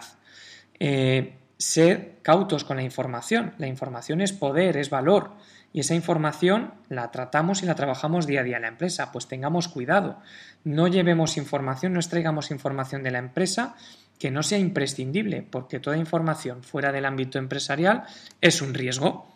Hay que tener un departamento de ciberseguridad o gente al menos encargada y preocupada por esta labor. Y luego ser muy conscientes de que cuando detectemos algo raro, lo primero es avisar, ponerse en contacto con el departamento de ciberseguridad y ya se encargarán ellos de actuar. Esos son los consejos y buenas prácticas de cara a un empleado en una industria. Y ya aprovecho también para decir que a nivel personal tengamos todos mucho cuidado con guardar contraseñas, con poner datos confidenciales en la red, subirlo a las redes sociales. Muchas veces nos pasa cuando instalamos una aplicación del móvil que damos 500 veces a aceptar porque la queremos instalar ya, pero están accediendo a, nuestra, a nuestro micrófono está accediendo a nuestra galería de fotos, están accediendo a muchos datos y mucha información del ámbito personal. Pues seamos conscientes, protejámonos y por tanto no volquemos datos confidenciales sobre la red. Esos son mis consejos. Estamos en Diálogos con la Ciencia en Red María. Estamos terminando esta entrevista a Pablo Garrido Martínez Llop. Él es jefe de proyectos en Talgo y es profesor en la Universidad Politécnica de Madrid. Hemos hablado con él de ciberseguridad en la industria. Le vamos a pedir un pequeño esfuerzo más y es como a lo mejor hay oyentes que no han estado durante toda la entrevista, solemos hacer aquí en Diálogos con la Ciencia, al final de la entrevista, como un breve resumen, que no es fácil porque hemos hablado de muchísimas cosas. ¿Cómo podríamos resumir esta entrevista para que los oyentes digan, oye, pues ha sido interesante, voy a escuchar el podcast cuando lo coloque? Muy bien, Javier. Básicamente, lo que hemos dicho desde el principio, la información es valor, es poder y cada vez las empresas tienen más know-how y tienen más valor añadido con esa información. Es decir, si nos fijamos en las empresas más poderosas, podemos concluir que la información pasa de ser una herramienta, un apoyo al valor fundamental de muchas empresas. Por tanto, lo tenemos que proteger. ¿Y de quién lo protegemos? Pues de espías, de hackers, de gente que quiere o bien eh, cambiar esa información o bien usarla en nuestra contra o bien secuestrarla y pedirnos dinero a cambio. Y eso es fundamental protegerlo en la empresa, porque como digo, la información es de lo más valioso que tiene hoy en día una empresa. Una vez somos conscientes de que existen esos riesgos y de que existen esos ciberataques en nuestra propia empresa, tenemos que poner medidas para protegernos, que son formar bien a todos los empleados, que los empleados seamos conscientes de que estamos trabajando con información valiosa que tenemos que proteger, no dejarnos eh, contraseñas guardadas, no dejarnos USBs por ahí tirados que pueda coger alguien, proteger esa información como si fuera nuestra. Y en el ámbito personal lo mismo, tenemos que garantizar que nuestros datos confidenciales, tarjeta de crédito, contraseñas, datos médicos, todo eso que está muy protegido y no está guardado en la red para que pueda acceder y penetrar cualquiera a esos datos. Y por último, estar tranquilos porque lo que soporta nuestro día a día en la sociedad, el agua, la alimentación, la luz, la electricidad, etcétera, todas esas infraestructuras críticas, el gobierno está pendiente de ellas y las tiene protegidas. De hecho, en cuanto se detecta algún ataque a estas infraestructuras críticas, tenemos el CNPIC, el Centro Nacional, tenemos el INCIBE, que es el Instituto de Ciberseguridad, tenemos el Ministerio que con la Policía Nacional y fuerzas y cuerpos de seguridad del Estado enseguida intervienen. Incluso en el propio CNI hay una parte, el, el, CERT, ¿no? que se dedica a toda la parte de encriptación y que está pendiente pues siempre de velar, de aportar conocimiento o de actuar cuando se detecta un riesgo o un ataque a esta infraestructura crítica. Así que seamos conscientes de todo ello, de que es algo que aparece hace muy poco, pero que va a estar en boca de todos y encima de la mesa en todas las empresas durante todos los próximos años y por tanto tenemos que estar muy atentos a protegernos en nuestro espacio virtual. Pues muchas gracias Pablo por habernos dedicado este tiempo ya en esos programas especiales de, de verano, en agosto ya de 2022. Muchas gracias y buenas noches. Un placer, buenas noches. Y Luis Antequera nos explica por qué hoy no es un día cualquiera. It's a lovely day today, and whatever you've got to do, I'd be so happy to be doing it with you. But if you've got something that must be done, and it can only be done by one, there is nothing more to say except it's a lovely day for saying it's a lovely day.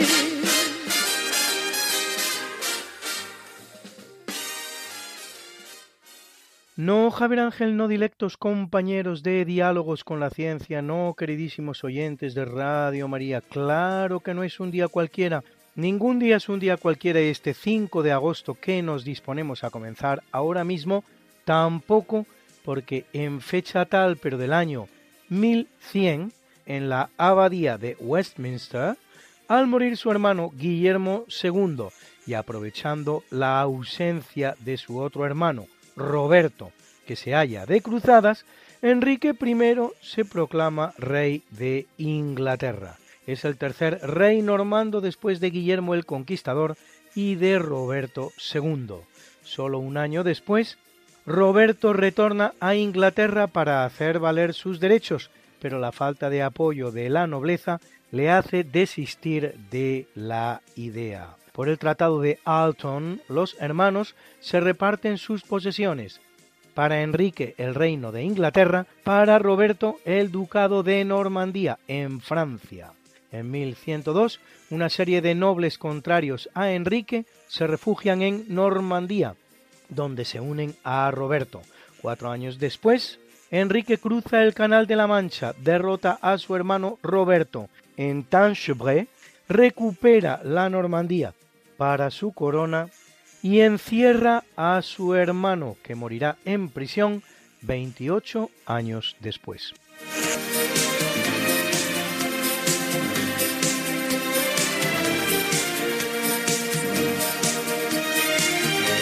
En el capítulo siempre fecundo de la conquista, colonización y evangelización de América por los españoles, que va a permitir a los indígenas americanos el tránsito del neolítico al renacimiento en apenas dos generaciones, un tránsito que a los europeos había costado 7.000 enteros años, En 1496 Bartolomé Colón, hermano de Cristóbal Colón, funda la aldea de Santo Domingo, primera ciudad permanente de las casi mil creadas por los españoles en América, capital de la actual República Dominicana con más de un millón cien mil habitantes al día de hoy.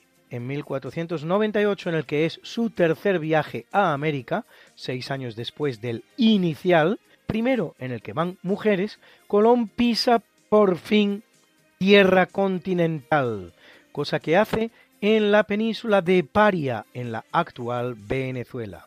En 1783, en el Virreinato del Río de la Plata, el más meridional de los cuatro creados por España en América, por orden de Carlos III, José Joaquín Contreras crea la Intendencia de Córdoba del Tucumán, que ocupa las actuales provincias de Córdoba, Mendoza, La Rioja, San Juan y San Luis, todas ellas en Argentina.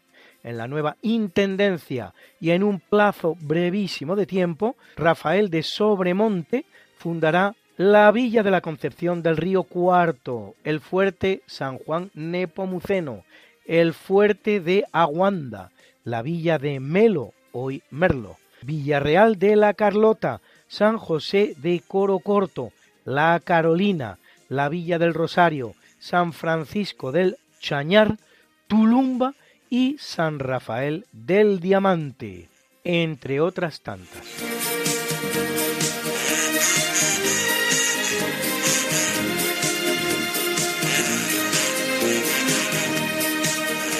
En 1583 el británico Humphrey Gilbert, medio hermano del pirata Walter Raleigh, Guatarral, según lo llamaban los españoles, que sale de Inglaterra con cinco barcos, desembarca en la isla de Terranova en el actual Canadá, que toma en nombre de Inglaterra, en un lugar donde ya faenaban multitud de barcos pesqueros de todas las proveniencias, pero como tantas expediciones inglesas antes, no conseguirá realizar ningún tipo de establecimiento, lo que pone en valor una vez más la colonización española, que desde la primera intentona inicia un establecimiento permanente y continuo en el Nuevo Mundo, cosa que todo el mundo da por fácil y asumido, pero que, como vemos en el caso inglés, no fue así en absoluto.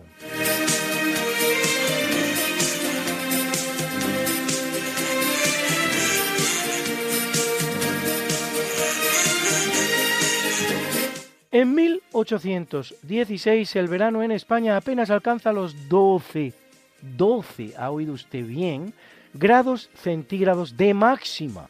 La prensa lo llamará el año sin verano y con mayor o menor gravedad, en cada caso, afecta a todo el planeta. La causa, las cenizas producidas por el volcán Monte Tambora en Indonesia, que de hecho dejará por sí mismo 90.000 muertos e inunda la Tierra de dióxido de azufre que al oxidarse produce aerosoles de sulfato que tienen como consecuencia un gran enfriamiento. En pleno mes de junio cae en Nueva York una de las peores tormentas de nieve que haya sufrido nunca aquella ciudad. En Londres granizaba día tras día, provocando hasta 70.000 muertos. Y un siglo redondo después, en 1916, en Sadovo se registra la temperatura más alta registrada nunca en Bulgaria, 45,2 grados centígrados. Y eso que aún faltaba casi un siglo para que empezara el calentamiento global. Luis, Luis, Luis. ¿Qué pasa, Mariate? ¿Les has recordado ya a nuestros oyentes lo de nuestro programa? Hija, qué susto. Pues no, la verdad. Pues hay que hacerlo, Luis. Sí, amigos, porque todos los jueves a las 5 de la mañana, Luis Antequera, que es mi marido y esta servidora, estamos de nuevo con ustedes contándoles más y más historia, pero historia de la buena, con mayúscula. En el programa Esta no es una semana cualquiera, y con la mejor música. Mariate, es que a esas horas no están despiertos muchos de nuestros oyentes. Pues para todos aquellos que tienen la mala costumbre de dormir por la noche, siempre pueden entrar en el podcast del programa, esta no es una semana cualquiera. Acuérdense, esta no es una semana cualquiera. Y escucharlo a la hora a la que más les guste escuchar la radio. Pues ya lo saben amigos, esta no es Una semana cualquiera. con Mariate Aragonés Y Luis Antequera. la historia como es. Y no como nos gustaría que fuera.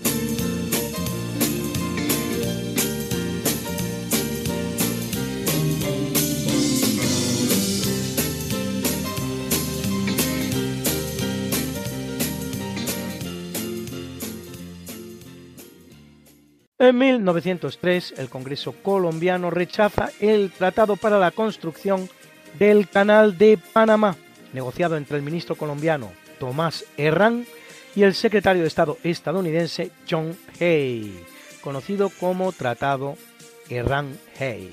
Craso error. A partir de ese momento, Estados Unidos pone en práctica el Plan B, apoyando la independencia del istmo de Panamá respecto de Colombia, está consumada tan pronto como el 4 de noviembre de ese mismo año, es decir, cuatro meses después de rechazada la ratificación del Tratado Herrán-Hay. Y solo dos semanas más tarde ya se firma el nuevo Tratado Hay-Bunau-Varilla. Como se ve, el secretario de Estado norteamericano sigue siendo el mismo para la construcción del canal. El 30 de marzo de 1922, el Congreso de Estados Unidos ratificaba el Tratado Thompson-Urrutia, por el que Estados Unidos indemnizaba a Colombia con 25 millones de dólares por los eventos de 1903.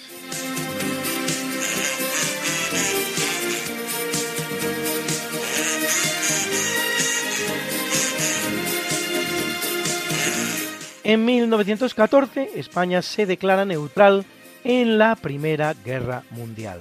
El principal protagonista de esta decisión será el rey Alfonso XIII y con él el presidente del Consejo, Eduardo Dato. España sigue sumida en la crisis y depresión del 98 y la decisión es la única posible. Eso no quita para que existieran en el país dos partidos claramente enfrentados, el de los germanófilos, favorables a Alemania y Austria, y el de los aliadófilos, favorables a ingleses y franceses. En general, se puede decir que los sectores tradicionalmente considerados como de derechas eran germanófilos y regionalistas, socialistas y republicanos eran aliadófilos.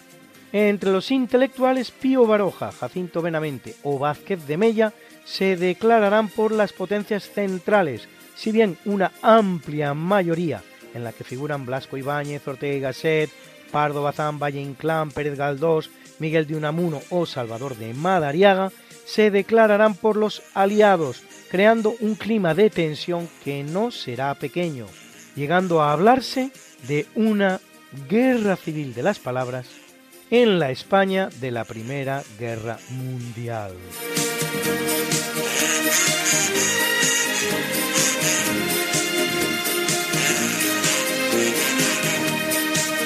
En 1998, el cantante español Alejandro Sanz publica el sencillo Amiga Mía, primera de sus canciones en alcanzar el número uno en el US Billboard Latin Pop Airplay.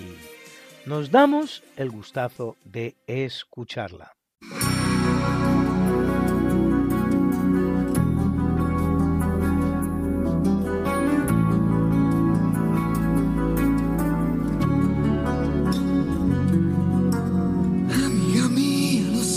Solo vives por él, que lo sabe también. Pero él no te ve como yo suplicarle a mi boca que diga que me ha confesado entre copas, que es con tu piel con quien sueña de noche y que enloquece con cada botón que te desabrochas pensando en sus manos.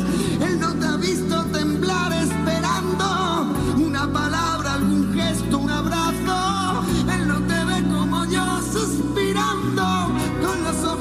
abiertos de par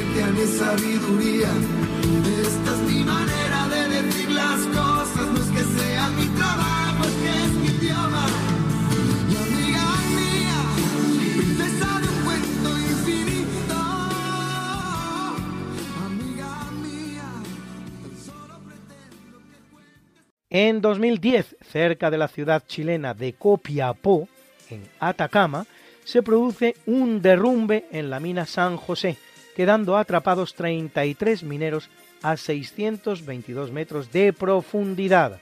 La mina se dedica a extraer oro y cobre 17 días más tarde, el 22, y gracias a un mensaje enviado desde el interior a través de una sonda, se sabrá que todos los mineros están a salvo.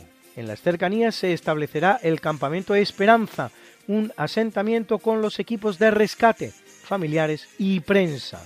Tras semanas de perforación, el salvamento se realizará con éxito el 13 de octubre, dos meses y una semana después de ocurrido el accidente. Bruna, Bruna, nació María y está en la cuna, nació de día, tendrá fortuna. Por dar a la madre su vestido largo y entrará a la fiesta con un traje blanco. Y será la reina cuando María cumpla 15 años.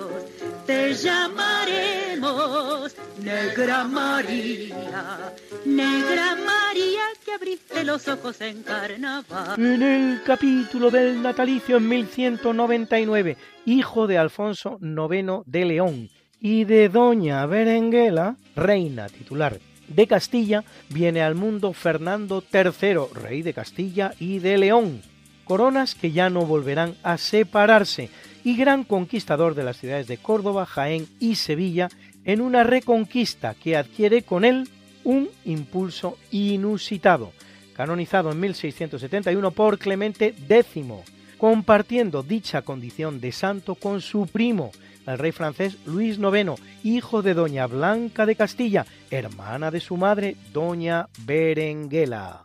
Casa Fernando con Beatriz de Suabia, en quien terminarán recayendo los derechos al cetro imperial que tanto reclamará, sin éxito, su común hijo Alfonso X el Sabio.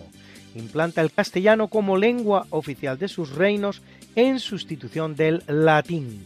Manda levantar las catedrales de Burgos y de León y promueve la Universidad de Salamanca. Y durante su reinado, el arzobispo Rodrigo inicia las obras de la Catedral de Toledo. Reinado fructífero donde los haya, con realizaciones que han llegado todas a nuestros días.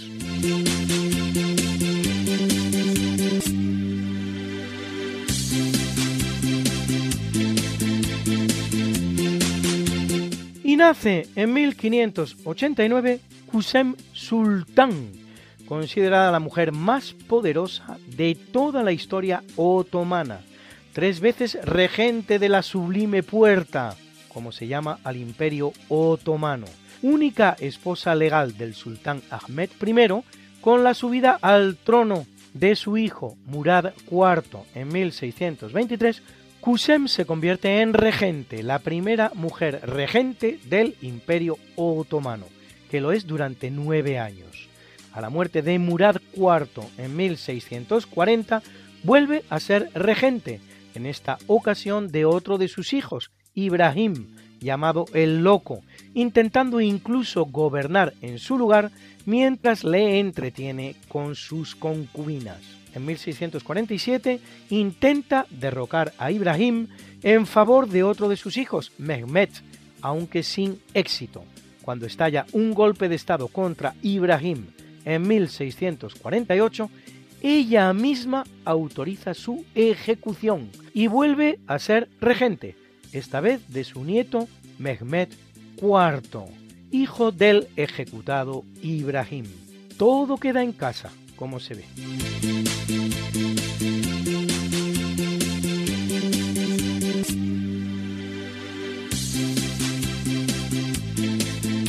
En 1850 nace el francés Guy de Maupassant, escritor cuyo repertorio incluye seis novelas, seis obras de teatro, tres libros de viajes, una antología de poesía y sobre todo unos 300 cuentos, siendo el primero, Bull de Swift, Bola de Sebo, el más aclamado, entre los que destacan también los de terror, género en el que es consumado especialista.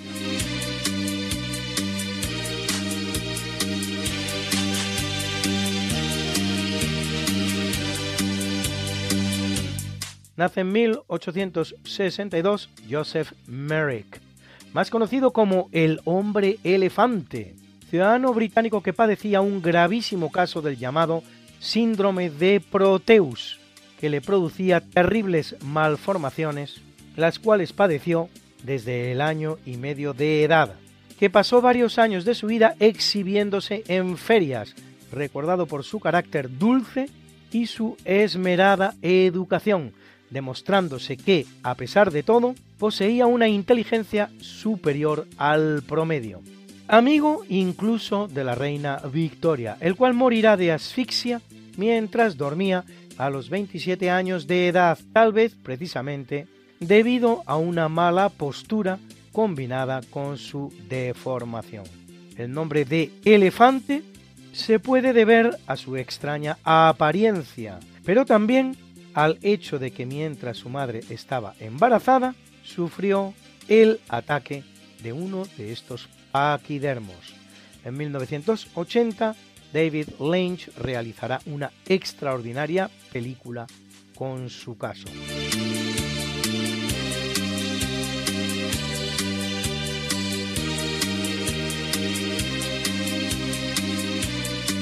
Viene al mundo en el año 1906 Vasily Leontiev, economista estadounidense de origen ruso, Nobel de Economía 1973 por el desarrollo del método Input-Output y su aplicación a los más importantes problemas económicos. Su análisis supondrá la introducción del álgebra matricial al tratamiento de los problemas del equilibrio general.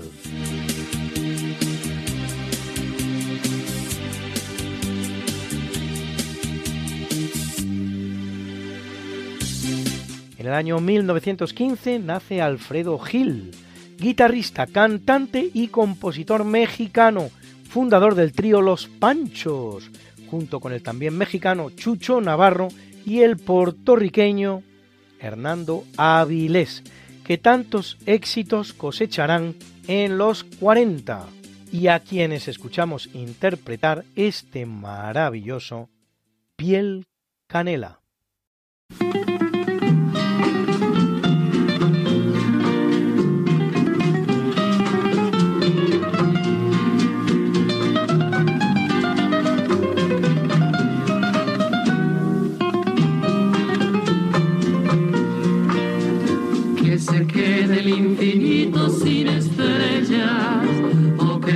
Del ancho mar su inmensidad, pero el negro de tus ojos que no muera y el canela de tu piel se quede igual. Si perdiera el arco iris su belleza y las flores su perfume y su color, no sería tan inmensa mi tristeza aquella de quedarme sin tu amor. Me importas tú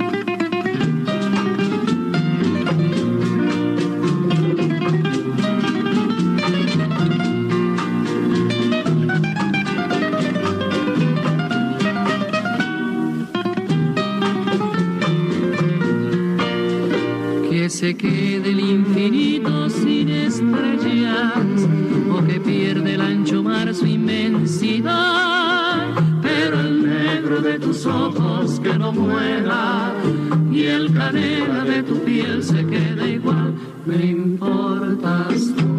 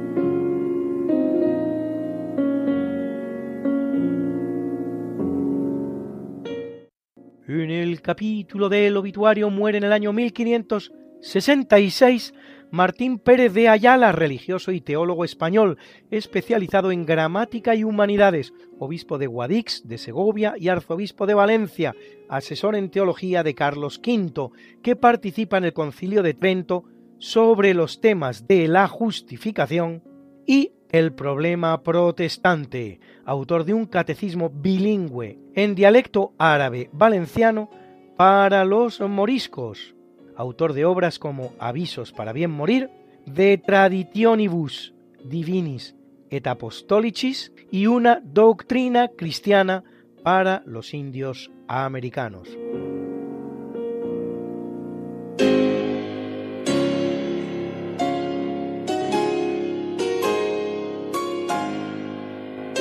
Muere en 1957 el alemán Heinrich Otto Wieland, Nobel de Química 1927 por sus investigaciones sobre la composición de los ácidos biliares, que son los producidos por las células del hígado a partir del colesterol, entre los cuales el ácido cólico, el ácido desoxicólico, el ácido litocólico, el ácido iodeoxicólico, el ácido quenodesoxicólico o el ácido urso desoxicólico. He dicho.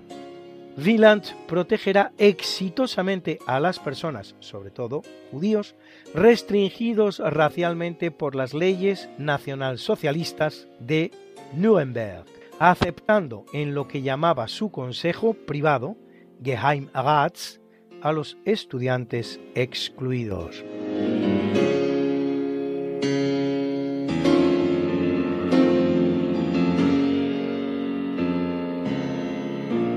Y abandona el mundo en 1963 Salvador Bacarice, compositor español afiliado al Partido Comunista de España, con responsabilidades en el gobierno de la Segunda República, que se exilia al terminar nuestra guerra en Francia, donde trabaja para Radiodiffusion Télévision Française, autor de obras como El Tesoro de Boabdil, Fantasía para violín y orquesta y su maravilloso Concertino para guitarra y orquesta en la menor, opus 72.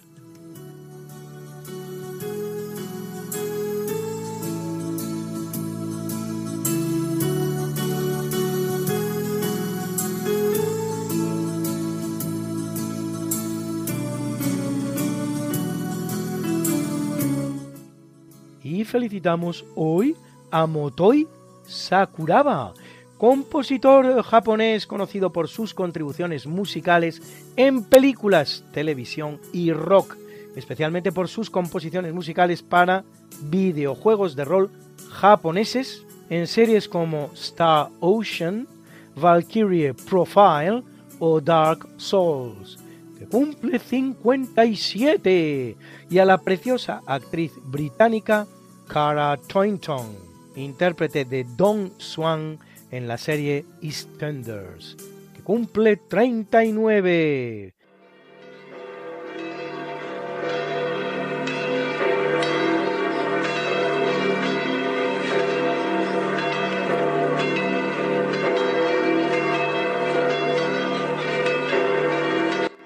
Y celebra la Iglesia Católica a Nuestra Señora de África y a Hilaria Digna Cantidio y Cantidiano mártires, mártires, a Casiano, Memio, Teodorico, Venancio y Emigdio obis, obis, obis, Aviator, eremita, eremita, y a Abel y Nona, confesores, confesores, confesores.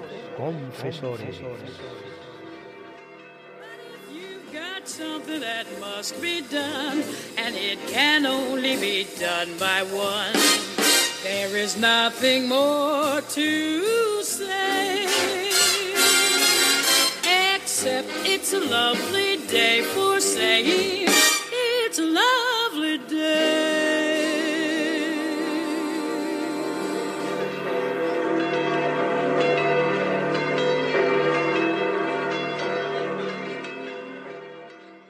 Muchas gracias, Luis. Y a continuación, el profesor José Manuel Amaya va a presentar la sección de curiosidades científicas. Disfruten de ella. Buenas noches. Soy José Manuel Amaya y como siempre tengo la satisfacción de dirigirme a ustedes, señoras y señores oyentes, y buenas noches también, Javier Ángel. Como quiera que estamos en el mes de agosto, pues voy a dirigirme a ustedes contándole algunas anécdotas que ya he contado, unas las he contado y otras pues no las he contado.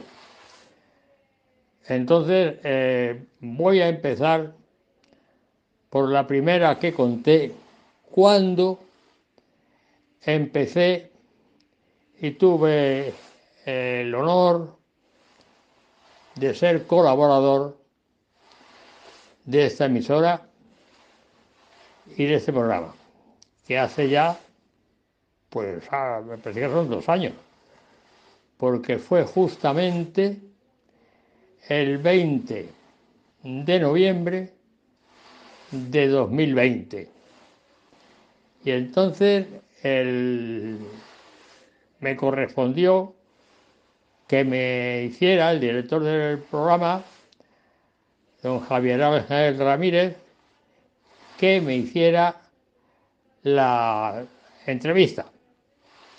Y la entrevista llevaba por título, un título pues muy muy ambicioso, por qué no decirlo. El, proceso del conocimiento y el problema de la limitación. Y ahí pude yo expresarme ampliamente contando la vida de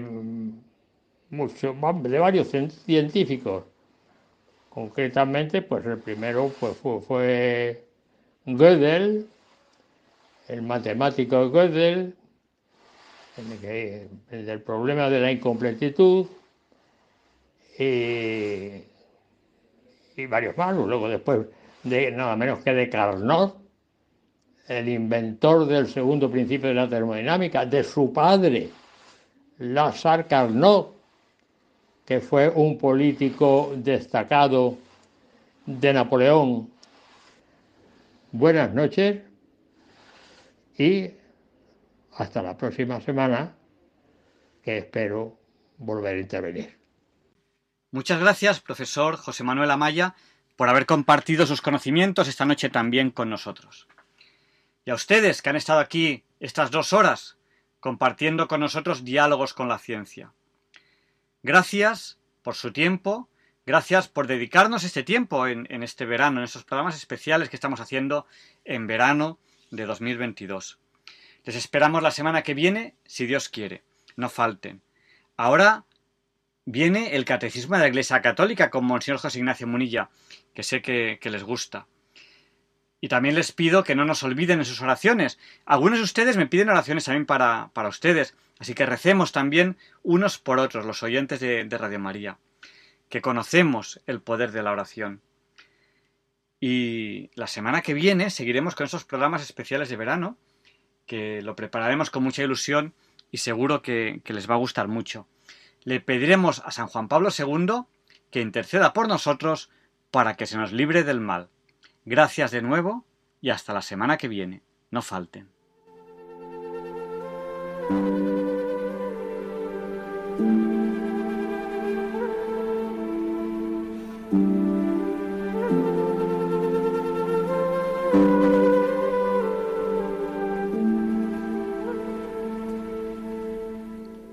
Y así concluye en Radio María el programa Diálogos con la Ciencia. Dirigido por Javier Ángel Ramírez.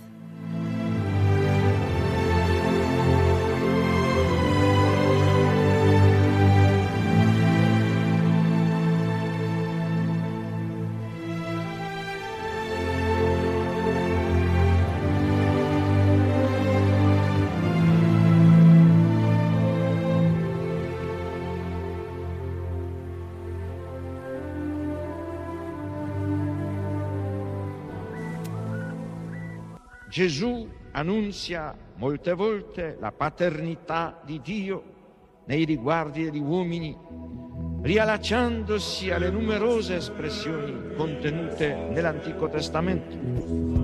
Per Gesù Dio non è solamente il Padre di Israele, il Padre degli uomini, ma il Padre suo, il Padre mio, Pater noster, e sinceri, santi viceturno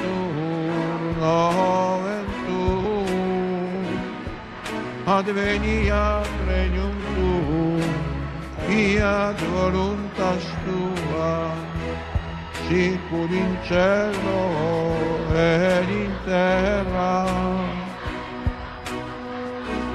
Padre nostrum quotidianum, vitano visorie, e dimittano visere vita nostra, circudano nostri vittimus, e vitoribus nostri, et ne nos induca in tentazione, sed libera nos a mano.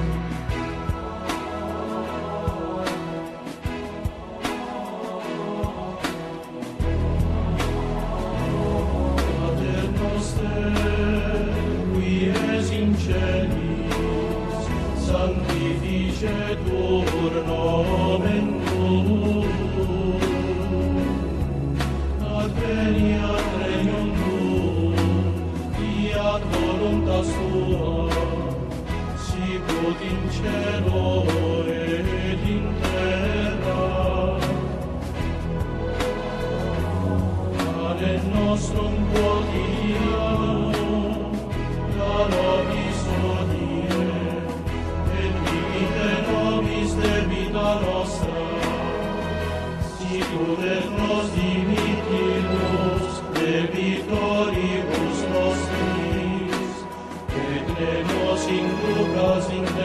Zion.